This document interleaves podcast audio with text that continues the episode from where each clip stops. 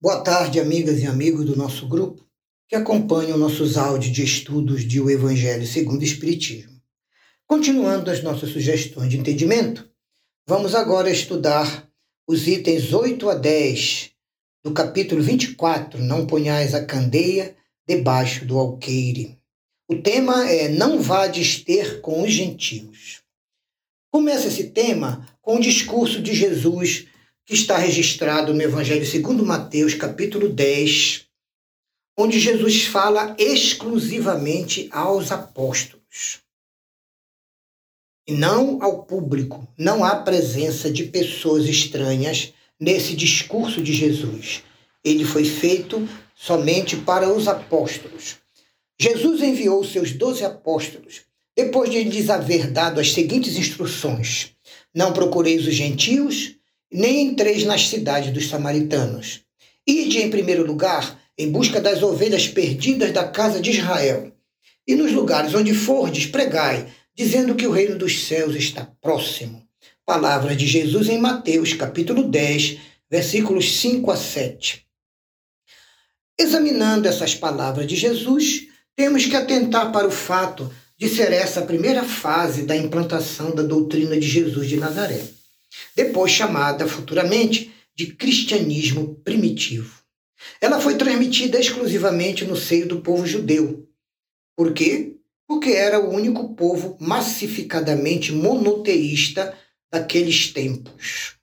Na fase 2, o mestre já tinha planejado e decidido sobre o seu agente, aquele que iria capitanear a tarefa e a missão de espalhar a sua mensagem entre os estrangeiros, os gentios, os pagãos.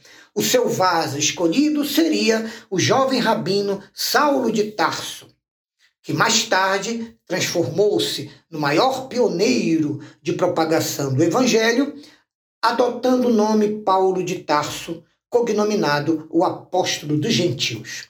É ele, sim, que deveria espalhar a mensagem de Jesus por todo o mundo antigo conhecido.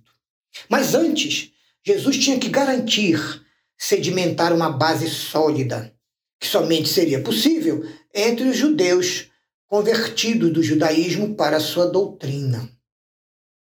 Em muitas circunstâncias, Jesus comprovou que o seu olhar, a sua atenção e a sua própria missão não estava circunscrita ao seio do povo judeu, mas que deveria abranger toda a humanidade. Se, portanto, disse aos seus apóstolos que não fossem aos pagãos, não foi porque desdenhava da conversão dos gentios, o que nada teria de caridoso, mas sim porque os judeus, que já acreditavam no Deus único e já esperavam o Messias e eram muito estudiosos das suas escrituras, estavam muito melhor preparados pela lei de Moisés, pelos livros dos profetas, pelos salmos, pelos escritos de sabedoria que os capacitava para entenderem melhor e acolherem melhor a mensagem do Mestre. Já com os pagãos, onde até mesmo a base faltava, estava tudo por fazer. E os apóstolos não se achavam ainda bastante esclarecidos, bastante fortes e bastante desembaraçados para tão pesada tarefa. Foi por isso que Jesus lhes disse: Ide vós primeiro em busca das ovelhas transviadas da casa de Israel. Isto é, primeiro vocês devem semear em terreno que já está arado e preparado.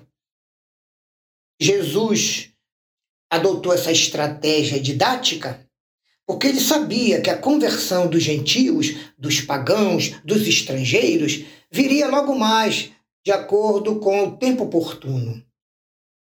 Realmente, mais tarde, Jesus convocou Saulo de Tarso, o nosso querido Paulo de Tarso, e também o próprio Pedro, que já nos Atos dos Apóstolos, no capítulo 10, tem ocasião de converter e pregar o cristianismo para todo o clã do centurião Cornélio, na cidade de Cesareia.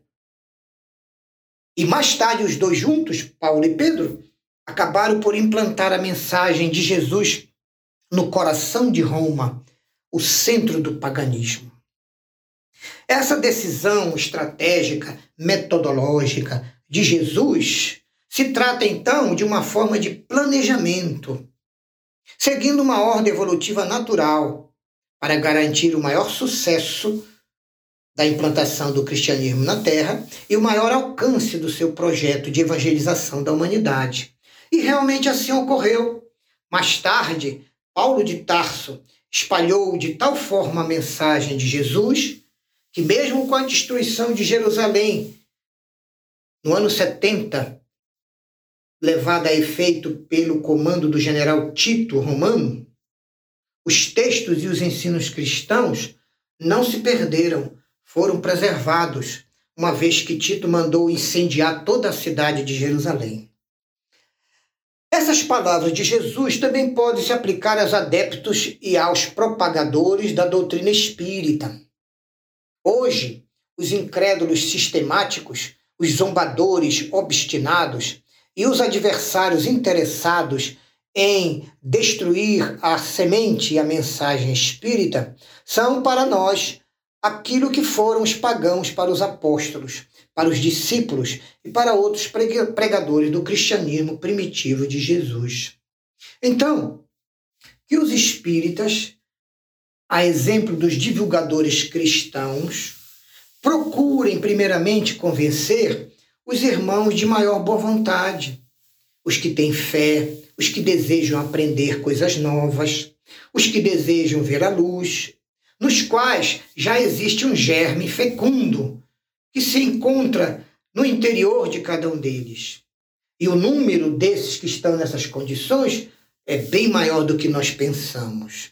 Seria perder grande e precioso tempo se os pregadores espíritas se ocupassem com os que não querem ver nem ouvir, os que estão com o coração endurecido, os que veem, mas não enxergam, os que ouvem, mas não compreendem, porque ainda tem muito orgulho. Quanto maior for a importância que se pareça dar à conversão deles, então, insistindo muito, eles se acham tão importantes e o orgulho deles se exalça e eles não desejam mais conhecer a revelação espírita. Então, mais vale abrir os olhos a cem cegos que desejam ver do que a um só que se compraza em permanecer nas trevas, porque assim procedendo, em maior proporção se aumentará o número dos sustentadores da causa espírita. Deixar tranquilos os outros que não querem ouvir não é dar mostra de indiferença, nem colocar a candeia debaixo do alqueire, mas sim uma estratégia de boa política, de boa didática para a divulgação do Espiritismo. Por quê? Porque chegará naturalmente a vez deles, quando eles estiverem dominados pela opinião geral. Quando eles escutarem o tempo todo a mesma coisa repetida ao redor deles, aí eles se convencerão, mas afirmarão que aceitaram por vontade própria, por iniciativa deles mesmos, a ideia espírita, e não pela pressão ou pelo convite de alguém. Outro fator a ser considerado é que há ideias que são como as sementes. Elas não podem germinar fora da estação apropriada. Nem podem ser jogadas em terreno que não tenha sido antes arado, adubado, preparado, geralmente pela dor. Pelo que, melhor será esperar o tempo propício e cultivar primeiro as sementes que logo possam germinar, para não acontecer que se perca a segunda semeadura em virtude de um cultivo fora do tempo certo, apressado, precipitado. Na época de Jesus, e em consequência das ideias acanhadas e materiais que vigoravam no pensamento humano, tudo era pequeno, tudo se circunscrevia e se localizava. A própria Palestina e a casa de Israel eram um povo muito pequeno. Os gentios também eram pequeninos povos vizinhos. Hoje não. As ideias estão muito mais amplificadas. A população mundial encarnada ultrapassa os 8 bilhões de pessoas. E as comunicações, na era da informática que estamos vivendo, muito mais rapidamente se universalizam e se espalham, especialmente através das redes sociais. A luz nova que é o Evangelho à luz do Espiritismo, não constitui privilégio de nenhuma nação. Para ela não existem barreiras, ela tem o seu foco em toda parte e todos os homens são irmãos. Foi o que aconteceu na revelação espírita.